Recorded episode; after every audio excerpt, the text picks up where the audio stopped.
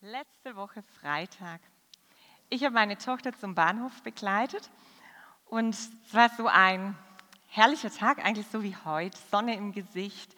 Wir unterhalten uns über ihren Geburtstag, der kommt. Auch beinahe Zwölfjährige, beinahe Teenager finden das noch eine sehr wichtige Sache. Und dann streift ein Windzug den Baum über uns Einzelne Blätter lösen sich, tänzeln durch die Luft wie goldene Federn und wir mittendrin, so ein bisschen ein Gefühl wie die Goldmarie im Märchen. Ich bin kein Herbstfan, um das klarzustellen. Ich mag weder die Kälte noch die kurzen Tage. Aber dieser Moment, der war einfach nur schön. Das Schweben der Blätter, die schönen goldenen Farben, das Unterwegssein mit meiner Tochter. Ich habe mich so leicht und so lebendig gefühlt. Und ähm, jetzt kann es sein, dass Bäume und Herbstblätter bei dir so gar keine Emotionen auslösen. Aber es gab und gibt bestimmt auch in deinem Leben Momente, die dich total begeistern. Wann ist es bei dir so? In der Natur, beim Anblick der hohen Berge oder wenn du dich ins Wasser stürzt, mit Menschen zusammen wenn du Kindern beim Entdecken der Welt zuguckst oder wenn du mit deinen Freunden unterwegs bist, im Gespräch mit anderen oder wenn endlich die Idee da ist für die Aufgabe, an der du schon so lange grübelst und brütelst, brütest und dann merkst du, jetzt habe ich den Durchbruch, jetzt weiß ich, wie es weitergeht. Oder geht dir das Herz auf, wenn du Musik erlebst, wenn du Texte liest, die dir aus der Seele sprechen oder Bilder und Filme siehst, die dich total berühren und du merkst, ah, da ist so eine Verbindung zu den anderen Menschen durch die Inhalte.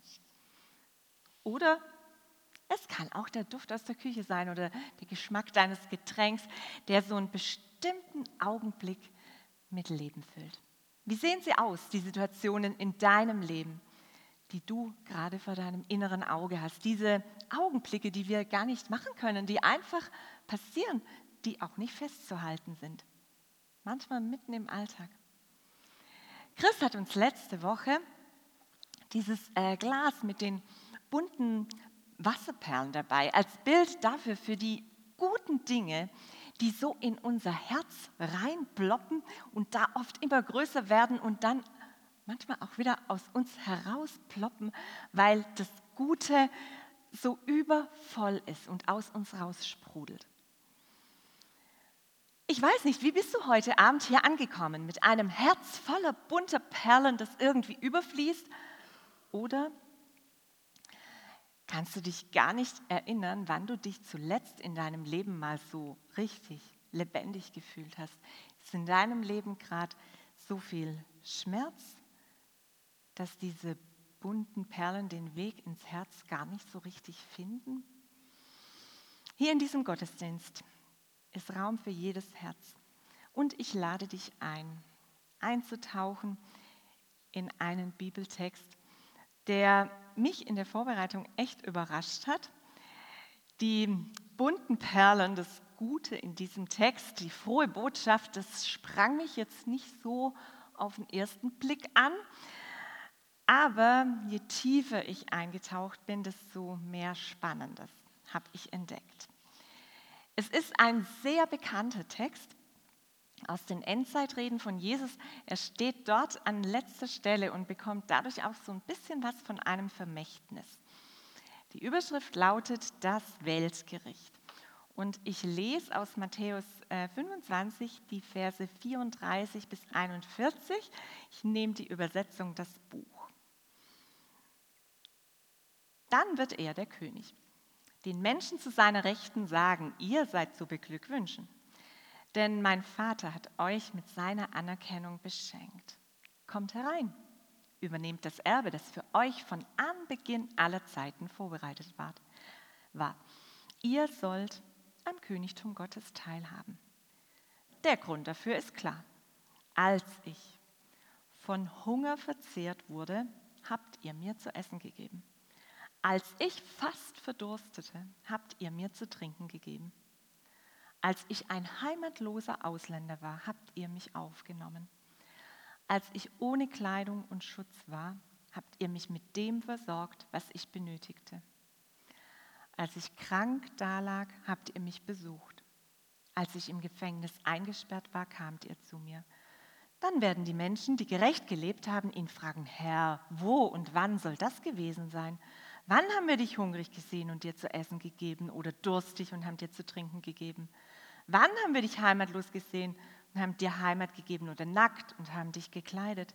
Wann haben wir dich krank gesehen oder im Gefängnis und sind zu dir gekommen? Da wird der König ihnen antworten, ich versichere euch, diese Menschen in Not gehören zu meiner Familie. Alles, was ihr an Gutem für sie getan habt, das habt ihr damit auch für mich getan. Dann wird er zu den Menschen zu seiner Linken sagen, geht fort von mir, ihr Fluchbeladenen. Ich denke, ich lehne mich nicht zu weit aus dem Fenster, wenn ich sage, dass das Bild von einem Weltgericht, bei dem Menschen aufgeteilt werden in die Guten und die Bösen, bei vielen von uns nicht so populär ist. Das formuliere ich so mal ganz vorsichtig. Ich zumindest assoziiere damit Schwarz-Weiß-Denken, Leistungsdruck und Versagensangst. Dinge, denen ich in meiner Beziehung zu Gott eigentlich keinen Raum mehr geben möchte. Ganz anders die Leser des Matthäusevangeliums. Sie leben in einer Zeit der Rechtsunsicherheit und der Korruption. Die Vorstellung, es endlich mal mit einem gerechten Richter zu tun zu haben, erfüllt ihr Herz mit Hoffnung. Der Text, der mich aufgrund meiner Geschichte und meiner Sozialisation in einem Land mit einer gerechten Rechtsprechung erstmal zurückschrecken ließ, bekommt plötzlich einen anderen Klang. Wenn ich vor Gericht komme, dann doch, weil da ein begründeter Verdacht besteht, dass ich irgendwas ausgefressen habe und deshalb dieser Klang von dem Wort Gericht, da muss ich mich gleich, ziehe ich gleich ein bisschen ins Kreuz ein. Ganz anders bei den ersten Hörern dieses Textes die haben plötzlich Hoffnung gehört. Hoffnung, dass Gerechtigkeit hergestellt wird, dass es einen gerechten Richter gibt. Es geht um Hoffnung, um Herzen, die hoffen. Und das ist mein erster Punkt heute. Herzen, die hoffen. Im Neuen Testament ist häufig die Rede vom Reich Gottes, also von einem Bereich, der erfüllt ist von Gottes Liebe. Ein Sehnsuchtsort in dem Frieden herrscht, in dem es kein Leid und keine Schmerzen gibt. In Gottes Reich wird die Schöpfung geachtet und es herrscht keine Gewalt. In Vers 34 lesen wir, ihr seid zu beglückwünschen, ihr sollt am Königtum Gottes teilhaben. Unser Text spricht von Hoffnung, Teil zu werden eines neuen Systems. Das Reich Gottes bedeutet den größten Systemwandel, den man sich überhaupt vorstellen kann. Denn der König, von dem hier die Rede ist, ist nicht bestechlich und nicht auf seinen eigenen Vorteil bedacht. Im Gegenteil, er will Not lindern. Er geht sogar noch einen Schritt weiter. Er solidarisiert sich mit den Menschen in Not. In anderen Übersetzungen, und das ist uns vielleicht ein bisschen geläufiger, wird da von den geringsten Brüdern gesprochen. Krasser kann ein Systemwechsel überhaupt nicht sein, wenn der Höchste sich mit dem Niedrigsten verbindet.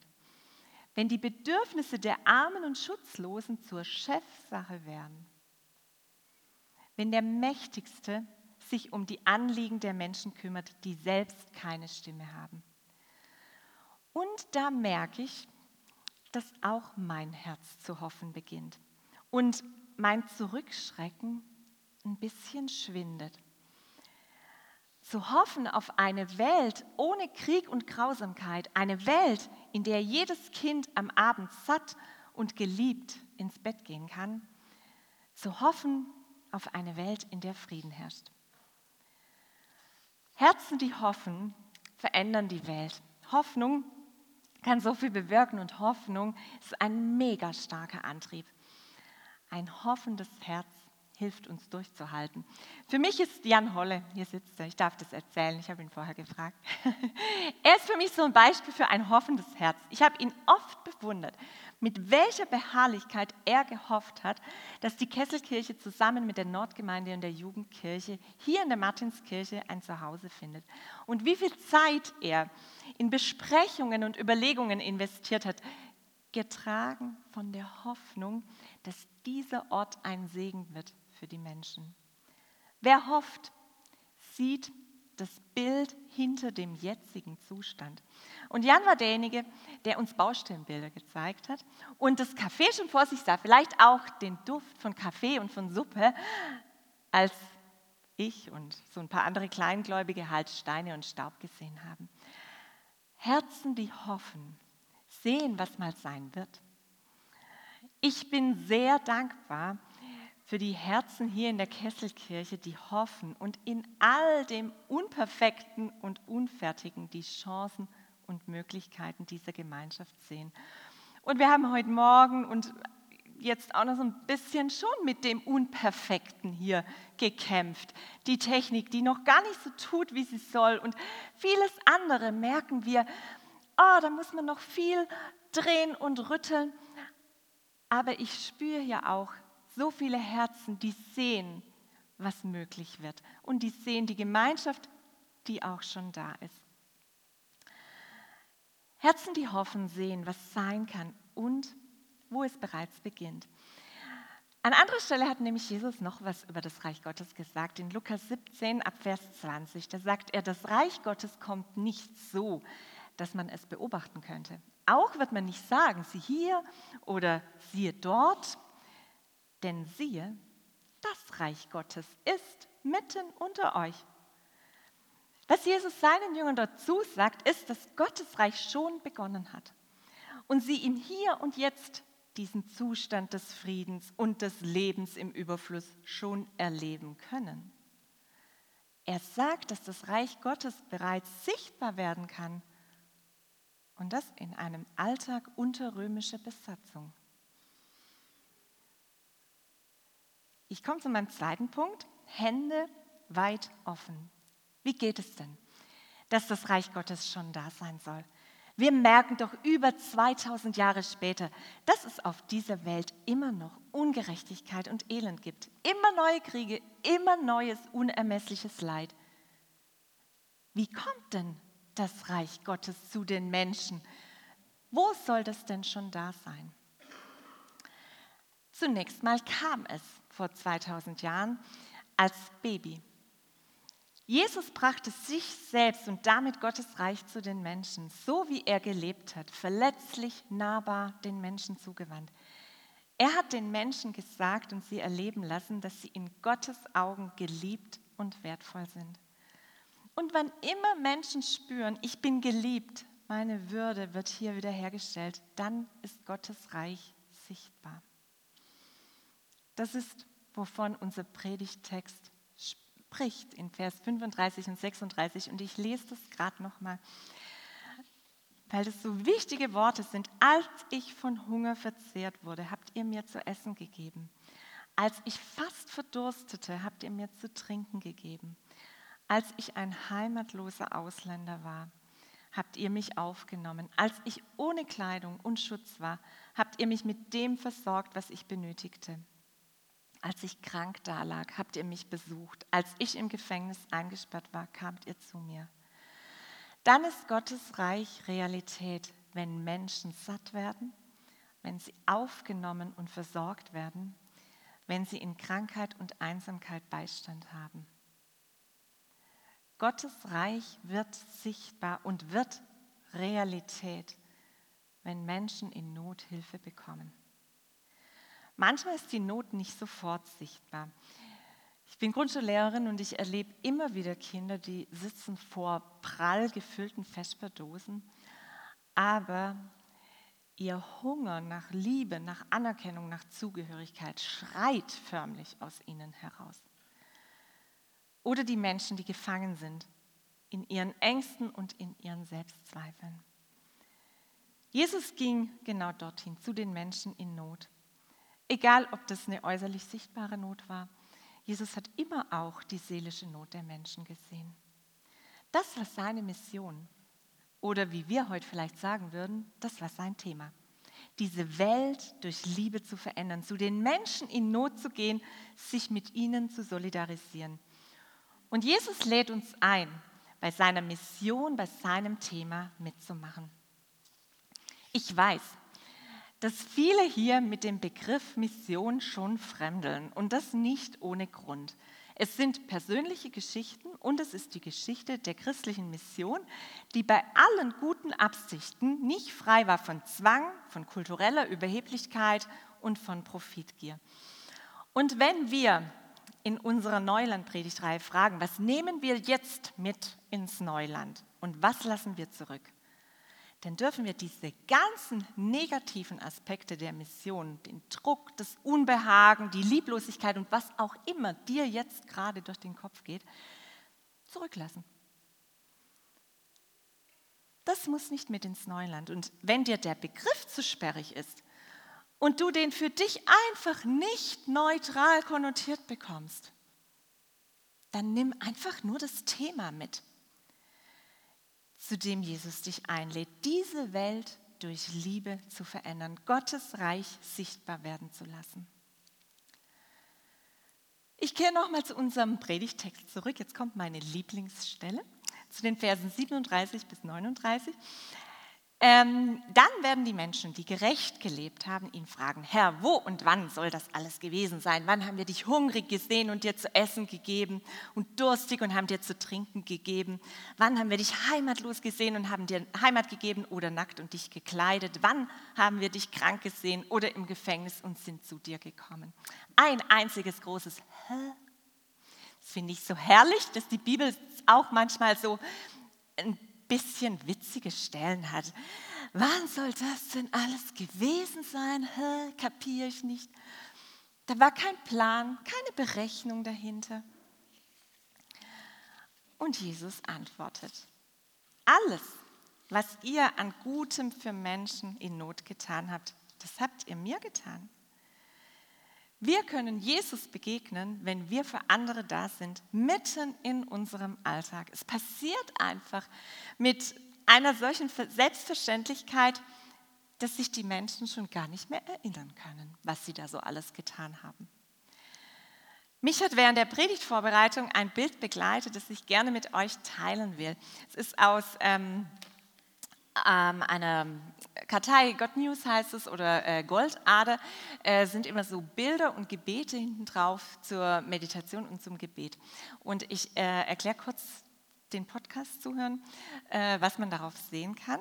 Und zwar sind da zwei geöffnete Hände und denen entspringt ein Baum. Und der Baum, das ist nicht irgendwie nur so ein kümmerliches Bäumchen, sondern der sieht so golden aus und wirkt irgendwie lebendig, als würden die Blätter schweben. Und für mich war das so ein Bild, ja, wenn ich im Alltag meine Hände öffne für andere, dann entsteht Leben im Überfluss. Nicht nur so ein bisschen was, sondern irgendwie gleich was Schönes und was. Es muss ja nicht Gold sein. Gold ist eigentlich Luxus. Und, aber das passiert. Leben im Überfluss. Und oft geht es mir so, dass wenn ich meine Hände öffne, ich selber mich auch plötzlich beschenkt fühle. Ich wollte euch ein Beispiel aus meinem Alltag erzählen. Das ist nun nicht ein, ein Riesending, aber wo ich dachte, das macht eigentlich auch so ein bisschen deutlich, wie, ähm, wie normal das sein kann, dass da plötzlich Segen entsteht, nur weil man einmal die Hände geöffnet hat. Also meine Schwägerin, die hat mich kürzlich gefragt, ob ich ihr helfen würde, äh, bei so einer Ladies Conference den Secondhand-Kleidermarkt zu machen. Da muss ich nicht lange überlegen, ob ich meine Hände öffnen will. Sowas mache ich total gern. Also habe ich in meinem Kleiderschrank gekramt, alles aussortiert. Und äh, das haben andere Frauen natürlich auch gemacht. Und dann haben wir das hübsch aufgebaut. Und ich hatte einen riesen Spaß, einen ganzen Samstag lang, äh, die Ladies auf der Konferenz zu beraten und ähm, ihnen mit diesen neuen Kleidungsstücken, ja, probier doch die Bluse mal und ach, und die Jacke, die sieht ja bei dir besonders schön aus. Und ich fand es richtig toll, wenn man dann sieht, wie Dinge einfach für jemand anders auch wieder ähm, was Neues sind. Und ähm, die Frauen haben sich gefreut, ein günstiges neues Kleidungsstück zu bekommen. Meine Schwägerin und, Schwägerin und ich wir haben uns gefreut, weil wir irgendwie über 500 Euro eingenommen haben, das spenden konnten für Menschen, die auf der Straße leben. Und wir haben die anderen Klamotten dann, äh, konnten wir auch noch gut verschenken. Und irgendwie hat es mich auch so ähm, hat es mir so gut getan, dass ich meine Schwägerin unterstützen konnte und gemerkt habe, dass ihr gut tut, dass ich ihr helfe. Ja, das war irgendwie so ein Kreislauf. Und am Abend habe eigentlich ich mich total beschenkt und voller Leben gefühlt. Kennt ihr das? So ein Kreislauf. Man öffnet seine Hände, um was zu geben und dann merkt man, dass man selbst irgendwie am meisten beschenkt wird, dass die Liebe sich vermehrt im Weitergeben. Hände weit offen, das ist für mich auch noch was anderes. Dass nämlich nicht immer ich die Gebende bin, sondern manchmal meine Hände auch weit offen sind, weil ich die Bedürftige bin. Es gibt Zeiten, da bin ich auf Hilfe angewiesen. Und damit komme ich zu meinem letzten Punkt und auch zu dem, was ich hier in den Rucksack einpacken will. Gnade unübertroffen. Die Bedürftigen, das waren für mich ganz lang immer die anderen. Aber ich glaube, die Rollen sind gar nicht so festgeschrieben. Auch starke, zupackende Hände werden manchmal kraftlos. Und umgekehrt bleiben Menschen, die Hilfe erfahren, ja nicht für immer auf Hilfe angewiesen, sondern wir empowern sie mit unserer Hilfe, damit sie selber auch wieder was weitergeben können. Im Lauf unseres Lebens werden wir immer wieder mit offenen Händen Menschen unterstützen, die unsere Hilfe brauchen. Und wir werden aber auch immer wieder selbst in Not kommen und bedürftig sein. Und gerade in den schwierigen Zeiten gilt uns die besondere Aufmerksamkeit von Jesus. Er sagt, ich versichere euch, diese Menschen in Not gehören zu meiner Familie. Du, die morgens aufsteht und nicht weiß, ob die Kraft reicht, für die Familie da zu sein. Du, der dich total aufgerieben hast und aus, dich ausgebrannt fühlst. Du gehörst zu mir.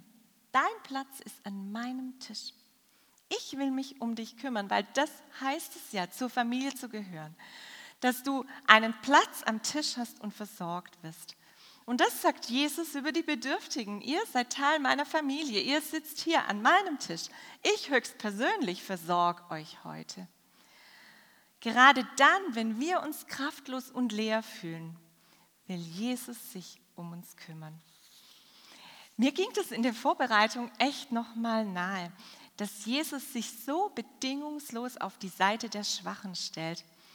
Und ich wünsche mir, dass ich das immer mehr kapiere und mir das auch hilft, meine eigene Schwäche besser annehmen zu können.